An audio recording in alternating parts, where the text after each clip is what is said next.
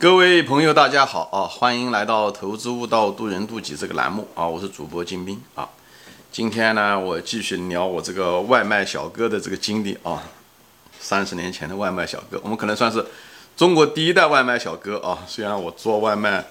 是在美国送外卖啊，那一段经历虽然时间不算太长吧，前前后后一两年，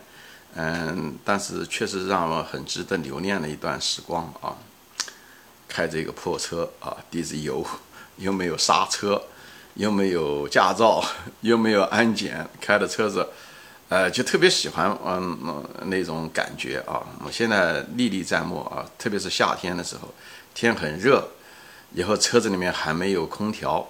以后把这个车窗摇下来啊，嗯，在这个美国的社区，不同的社区在。逛着找着路标啊，天黑那时候眼睛好，年纪轻眼睛好，呃，找到这种嗯人家家把东西送给人家啊，以后呢，呃，美国人大多数情况下还是挺客气的啊，他们也不挑什么毛病啊，呃，是这样的一种情况，除非你送的实在是太迟，他会抱怨，但抱怨也不会当着你外卖员抱怨，他一般打到电话打到餐馆去抱怨，嗯，那种。夏天啊，那种夕阳西下开的车子，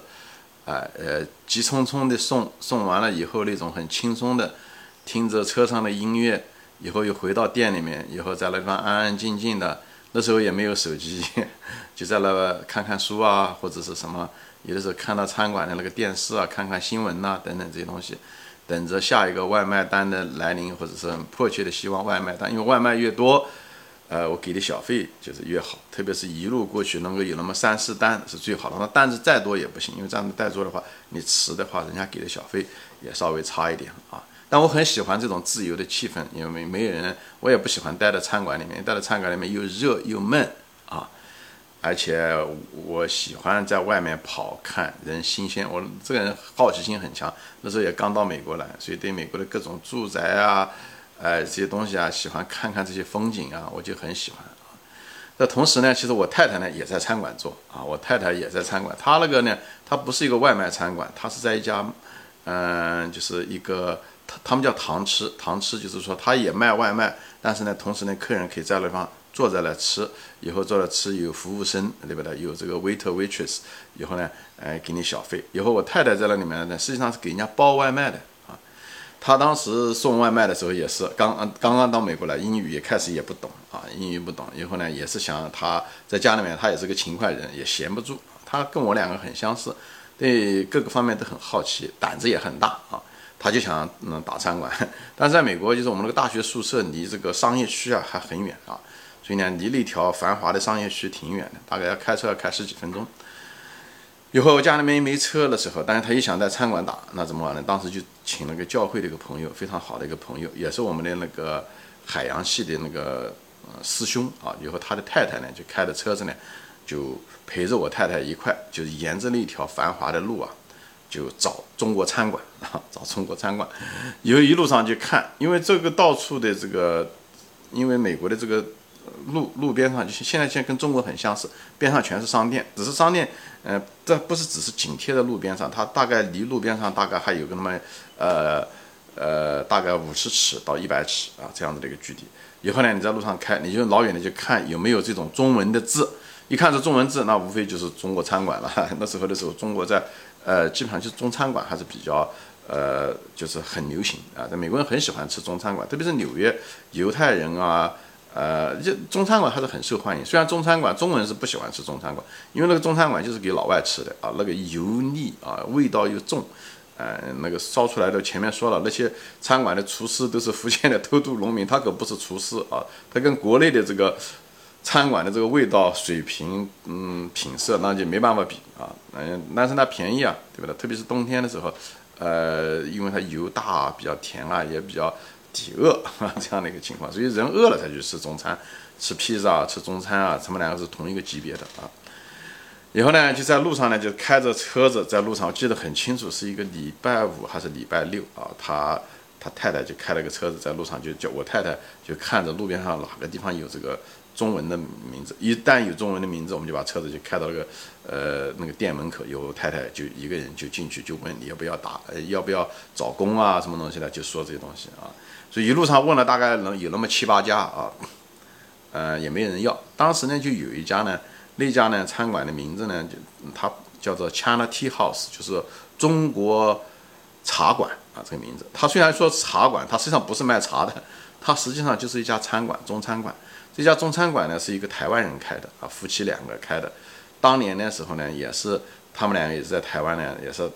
夫妻两个也是给人家打工，以后在打工的过程中认识了啊，是这样的一种情况。嗯，女的其实还挺有文化的，最后呢，就最后也嫁给了这个男人啊。男的年龄稍微大一点，但是一个老实人啊。以后他们俩在一起结了婚以后，呃，攒了一点钱，就开了一个这样子的一个。呃，China Tea House 啊，叫中国茶馆。嗯，以后呢，当时呢，我太太当时进去要这个工作的时候呢，呃，我我太太就问他你需不需要各方面。我太太这方形象方面各个方面说话都很得体啊。呃，台而且咱们的他们说台就是国语，我们说的是普通话，这两个都是基本上语言上没有任何障碍。所以呢，虽然当时他们不缺人，但是呢，他对我太太印象倒挺好啊。以后大概过了一个多月，他就打电话给我太太，就说：“哎，他这边现在嗯有一个空缺，嗯来了，问我太太喜不喜欢。”以后我太太就就来了，就参加了这个，就得到这份工作，很高兴啊，就是非常非常高兴。这地方就是有个，就是在这地方我也想分享一下子有些东西啊，这个用这个例子来做这个例子，就是当时我太太找的时候，她也没有给，她也没有这个机会，对不对？但是我太太也没有气馁，呃，还是愿意跟人家交谈，哎，给人家留下一个非常好的印象。她为什么呢？其实，在无论是做生意也好，跟人打交道也好，很很多人说培养这个人脉资源，像我们普普通通的家庭，其实培养出来，我们也没有那种先天来的优势，对不对？你父亲或者是呃，也不是王健林，对不对？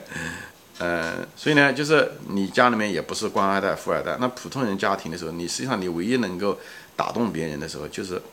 靠你的人品，或者是靠你的这个，你人品也许看不出来吧，至少是看你的这个。处理事情的方式，给人家留个好印象，这很重要。虽然当时人家不要你，对不对？嗯，但你也不要气馁，你留下留下一个好印象。为什么呢？他山不转水转，因为，呃，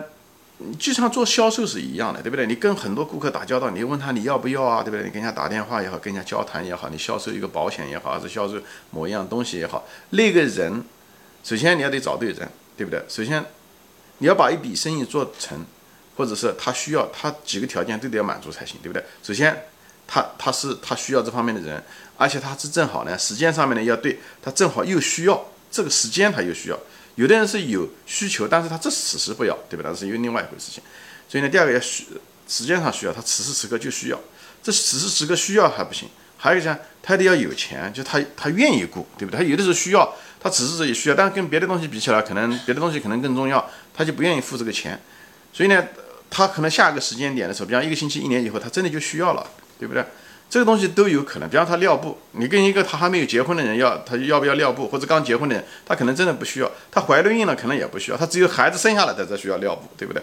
但是呢，你在那个时间点跟人家讲的时候呢，在大概率事上面，你面对每一个潜在的客户的时候，大概率事情上这三个条件都具备的人非常非常少。所以说句真话，就是这种。你跟每个人谈的时候，这就是为什么你跟一百个潜在客户推销的时候也好，干什么也好，他当时就可以成交的，啊，那概率也就是那么百分之一到五啊，不会比这个更多的，取决于商品，取决于场景，取决于难度，取决于你的竞争力，所以这是正常的。但是那是你虽然没有跟你成交的那个百分之九十五的人，其实他都是你的潜在的客户，因为终归有一天他可能就需要了。你如果你当时他跟你跟他谈过，你给他留下个好印象，或者是他当时你留下了你的这个联系方式，他很可能就会想到，他那时候需求出现的时候，他第一个想到的就是你。所以做生意的时候不要